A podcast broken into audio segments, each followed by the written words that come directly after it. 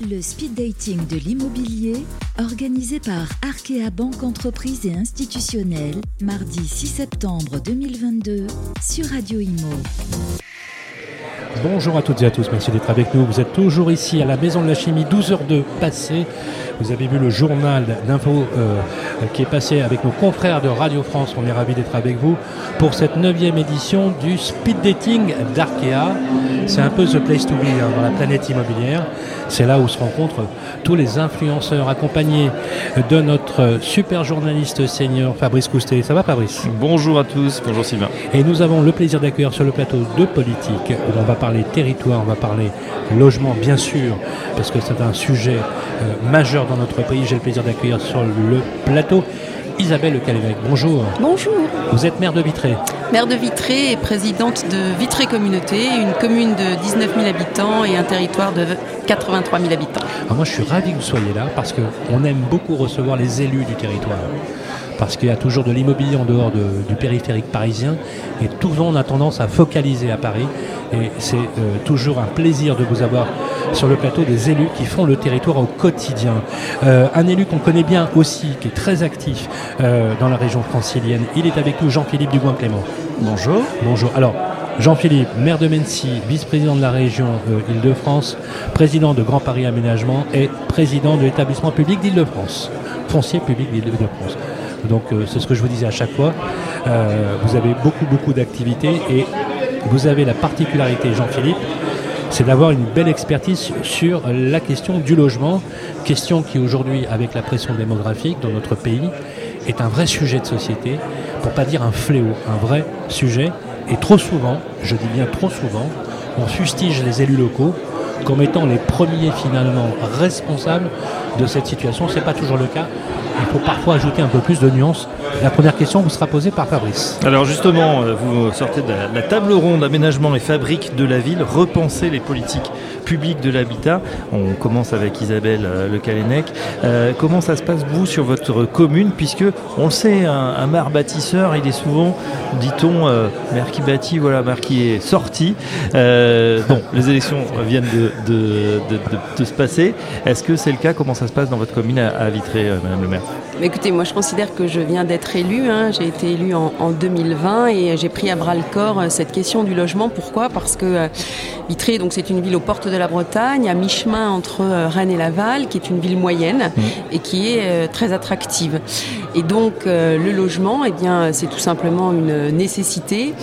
Aujourd'hui, on voit bien que nos entreprises, qu'on a le plus faible taux de chômage de France, souhaitent continuer à se développer et pour ça, elles nous demandent deux choses du foncier et du logement. Hmm. Donc euh, cette question du logement, moi je, l'ai à cœur. Je, tiens à ce que les habitants de Vitré habitent dans euh, des logements euh, qui leur ressemblent, des logements adaptés à leur structure familiale, des logements aussi qui soient adaptables dans le temps et puis à des coûts évidemment accessibles. Moi je souhaite aussi qu'on favorise le parcours résidentiel, c'est très important. En Bretagne en particulier, on est très attaché à, à l'accession à la propriété et je souhaite que notre ville vitrée, qui est une ville à taille humaine, le reste, et qu'on aménage en fait les nouveaux quartiers, parce qu'on fait du renouvellement urbain, en pensant à comment les gens vont vivre demain, une fois que euh, tout le quartier sera terminé. Donc un enjeu euh, fort, important, et sur lequel euh, il faut se battre parce que tous les projets ne sont pas forcément acceptés par tous. Oui, c'est sûr. L'important, c'est de convaincre. C'est d'ailleurs euh, même une relation un peu schizophrène avec les administrés parce que les mêmes administrés qui vous enjoignent de dire je veux pas de grue, je veux pas de bruit, sont les mêmes qui vous réclament un logement la semaine d'après. C'est pas évident quand on est un élu d'agir sous ces contraintes opposées. Vous faites comment, madame Il faut beaucoup de dialogue. Beaucoup de dialogue avec euh, l'ensemble des parties prenantes. On a des outils hein, qui nous permettent euh, de planifier, comme le euh, plan local d'urbanisme, le, PLU. On est soumis à pas mal d'injonctions contradictoires. Et à travers ce PLU, on essaie d'imaginer la ville de demain sans sans trop contraindre, mais en ayant quand même des règles à appliquer à, aux uns et aux autres. sauf qu'un PLU, donc le nôtre en l'occurrence, il a été adopté juste avant que nous soyons élus. Et dès le lendemain, entre guillemets, de mon élection, j'avais un permis de construire à signer. le projet ne me plaisait pas plus que cela, sauf que si je suivais le PLU, j'étais obligée de le signer. Donc je l'ai signé. Et soit je ne le signais pas et c'était le promoteur qui euh, déposait un recours, soit je le signais et c'était les riverains qui allaient déposer un recours. En l'occurrence, je l'ai signé, donc ce sont les riverains qui ont déposé le recours. On en sort tout juste ça fait deux ans. Et ces recours ont été purgés ou, ils ont eu raison Le permis a été euh, purgé aujourd'hui. Euh, il est même si bien purgé que en fait c'était un, un projet de 29 logements, R plus 2 euh, plus comble. Il s'agissait d'acheter un terrain, de démolir une maison. Donc là, je viens de partir ce matin de Vitré, tout est démoli et tout est nettoyé et donc la construction va pouvoir se faire. Mais on n'est pas au bout du sujet, parce que les riverains vont revenir, parce que quand on construit comme ça euh, du collectif, il faut qu'on retravaille l'aménagement de la rue, la circulation, eh les stationnements. La solution, c'est la concertation. Bien sûr. Hmm. Et à tous les moments d'un projet. C'est exactement euh, ce dont on, évoquait souvent avec vous, Jean-Philippe, c'est que cette équation difficile à résoudre, euh, il y a une chose que je ne comprends pas, il faudrait nous expliquer, parce qu'après tout, vous êtes les politiques. J'aimerais comprendre dans ces injonctions posées, pourquoi c'est toujours l'élu local, la cible préférée d'un État que je dis parfois jacobin ou centralisateur, qui entre guillemets, j'exagère peut-être un peu, accuse les maires de ne pas signer les permis, de dire ce, euh, ce sont, les maires qui sont, euh, euh, qui sont responsables du fait que les autorisations d'urbanisme ne sortent pas ou que les services tardent à instruire les dossiers. Je reprends les termes de Pascal Boulanger, le président de la Fédération des promoteurs, qui dit faudrait ça serait bien que les élus, que les stylos changent de main dans le main de l'élu pour signer le, truc. moi, j'aimerais comprendre pourquoi c'est toujours vous, les maires, qu'on cible. Parce que moi qui voyage beaucoup dans nos émissions, je me rends compte qu'en réalité, la vérité est quand même beaucoup plus nuancée, Jean-Philippe. Bon, déjà parce que le maire est l'élu de proximité. La réalité, c'est que la pyramide institutionnelle française fait que c'est plus facile euh, de visualiser, de connaître, de parler un maire quand on parle des, euh, des citoyens.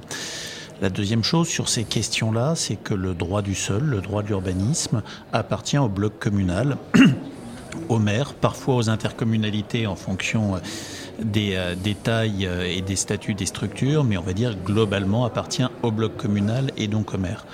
La réalité, c'est que sur ces questions euh, de logement, on souffre énormément et à tous les niveaux de deux choses. La première, ça fait des années qu'on n'a pas véritablement eu de politique du logement et d'aménagement dans ce pays. Euh, et euh, on n'a pas eu le portage politique nécessaire pour expliquer d'une part que le logement était une nécessité dans un pays euh, qui n'est pas en décroissance. Et bien faire du logement, c'est une obligation, c'est un moyen d'avancer, c'est un moyen d'améliorer la vie des uns et des autres. Et ce portage politique, depuis des années, on ne l'a pas eu d'une part, et puis, euh, vous savez, le, renoncement à porter euh, le poids politique des choses, euh, on le voit aussi parfois, il faut le dire, sur certains élus locaux, que ce soit certains collègues maires, certaines oppositions, qui, d'une manière générale, n'assument pas l'acte de bâtir la ville, l'acte de construire. Lorsque l'on est élu, c'est pour faire des choix, alors en les discutant, en les expliquant le plus possible pour essayer de les rendre acceptables, pour essayer de limiter la part de recours. Mais aujourd'hui, on voit qu'on a quelques euh, communes qui sont dans le refus euh, soit par doctrine, soit parfois un peu par facilité, soit pour tenir compte du fait qu'elles ont été désargentées. Je reviendrai sur ce qui était votre point euh, et qu'elles n'ont plus la capacité d'accueillir correctement de nouveaux habitants. On voit une certaine timidité on voit euh, des oppositions municipales qui, quelles que soient les tendances politiques, qu'elles soient d'extrême gauche, d'extrême droite, d'extrême centre, de ce que vous voulez, se positionnent en point dur systématiquement contre la construction. Et ce qui était euh, un portage politique nécessaire pour construire du logement social il y a 30 ans est devenu aujourd'hui un portage politique nécessaire pour tout type de construction, qu'il s'agisse de logement social, de logement privé ou d'activité économique. Et puis, faut dire aussi là-dessus que les communes ont pris de plein fouet depuis dix ans l'effondrement des dotations qui étaient les ressources amenées à l'État pour permettre aux communes de gérer les compétences qui leur sont confiées par l'État, ont vécu la suppression de la taxe d'habitation. Avec une compensation normalement à l'euro. Qui est actuellement compensée, mais sur laquelle il n'y a aucune visibilité à 5 ans ou à 10 ans. Et quand vous accueillez euh, une famille, quand vous construisez un immeuble, euh, il est là pour 50, 80, 100 ans. Et la réalité, personne aujourd'hui ne peut vous dire quel sera le niveau de compensation de la taxe d'habitation dans 2 ans ou 3 ans. Le problème n'est pas aujourd'hui. Il est en termes de prospective, il est en termes de sécurité. Vous ne construisez pas sur du sable. Vous ne construisez pas quand vous, savez ce que, quand vous ne savez pas les ressources que vous aurez. Et fondamentalement, si on n'est pas capable dans ce pays de recréer un lien dynamique entre euh, l'augmentation de population, entre l'augmentation d'activité et les ressources garanties dans la durée aux collectivités locales et aux communes, on n'aura pas traité le problème parce qu'on aura des maires, y compris ceux qui veulent faire, qui se trouveront pour des questions euh, bassement pécuniaires et financières, mais ça reste le nerf de la guerre, en situation de dire je voudrais bien, mais je n'ai pas la capacité d'accueillir de nouveaux habitants. Isabelle Le Calénec, vous êtes arrivée aux affaires. Euh, apparemment, vous avez une attitude vis-à-vis du logement qui est constructive. Vous dire que maire bâtisseur, bien, évidemment. Peut-être maire battu, mais je ne le souhaite pas. Et, vous savez, on, on, a des exemples contraires. Euh, quand vous voyez François Rebsamen qui a transfiguré Dijon et qui est un vrai maire bâtisseur, on ne peut pas dire qu'il n'a pas été réélu, il a été réélu successivement. La question que je voudrais vous poser, c'est qu'elle est très intéressante parce qu'en fait, dans la réalité qui s'oppose, qui se présente au maire au quotidien, euh, finalement, on se dit, si on fait une analyse politique, en construisant, vous avez tout à perdre. Non, j'ai à gagner la confiance euh, des investisseurs et notamment euh, des entreprises qui viennent s'installer sur notre territoire. Parce que vous êtes sur un territoire dynamique. Parce qu'on est sur un territoire très dynamique au port de la Bretagne avec euh, le plus faible taux de chômage de France et des entreprises qui continuent à se développer et notamment des entreprises industrielles puisqu'on a 40% des salariés qui travaillent dans l'industrie. Donc ils nous demandent cela et mmh. si on ne répond pas à ça, eh ben, ce sera de la délocalisation là où au contraire euh, on souhaite relocaliser. Donc le logement fait partie avec l'emploi du triptyque logement, emploi, mobilité qui aujourd'hui sont de la responsabilité alors d'un maire ou comme ça a été dit d'un président d'agglomération. Moi en président euh, Vitré Communauté, j'attache de l'importance à l'aménagement du territoire et à faire en sorte que le logement soit bien réparti, bien réparti dans toutes nos communes pour ne pas concentrer et pour avoir cette capacité justement d'avoir une ville euh, à la fois durable, de la densification douce pour euh, faire accepter entre guillemets euh, les projets. Pas d'étalement urbain, mais euh, on parle souvent de la ville du quart d'heure, plutôt le territoire du quart d'heure, parce qu'en plus avec l'augmentation euh, du prix de l'essence et toutes ces personnes qui sont tenues de prendre leur voiture pour aller travailler. Dans votre région, vous êtes, vous êtes, c'est l'archétype. Hein, Exactement. Et quand on est engagé dans, dans l'action publique, ce qui, ce qui, est mon cas, en fait, on, on, est engagé pourquoi? Pour améliorer la vie quotidienne des gens. Donc, on est obligé de tenir compte des besoins, de faire attention au pouvoir d'achat. Vitré euh, Communauté, vous avez plus de la moitié des habitants sont des ouvriers, des employés. Et donc euh, le logement, les mobilités, ça représente euh, une part importante de leur budget.